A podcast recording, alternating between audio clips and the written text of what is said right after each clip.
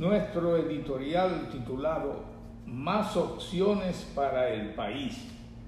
El empeño tesonero del gobierno por continuar el programa de vacunación con la misma activa disponibilidad de dosis con que comenzó, lleva a confiar en el éxito de sus gestiones internacionales para llenar vacíos causados al proceso por incumplimientos de farmacéuticas o retrasos de embarques.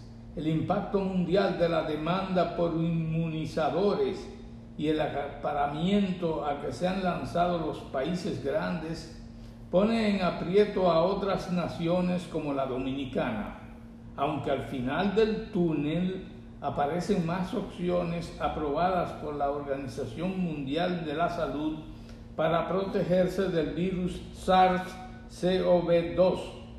Más armas biológicas muestran eficacia, incluyendo la que provee el complejo Johnson Johnson de una sola aplicación y la producida por científicos rusos.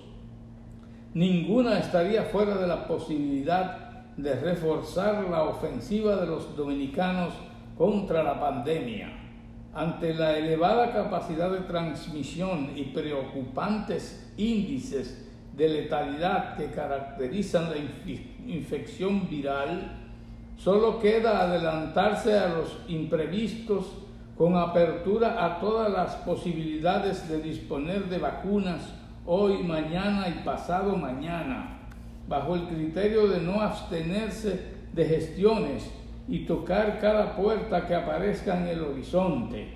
Fue así que el Estado Dominicano se agenció más de 800 mil unidades para entrar de lleno en las primeras inoculaciones a falta de las que adelantadamente había contratado con otras farmacéuticas de entregas inseguras.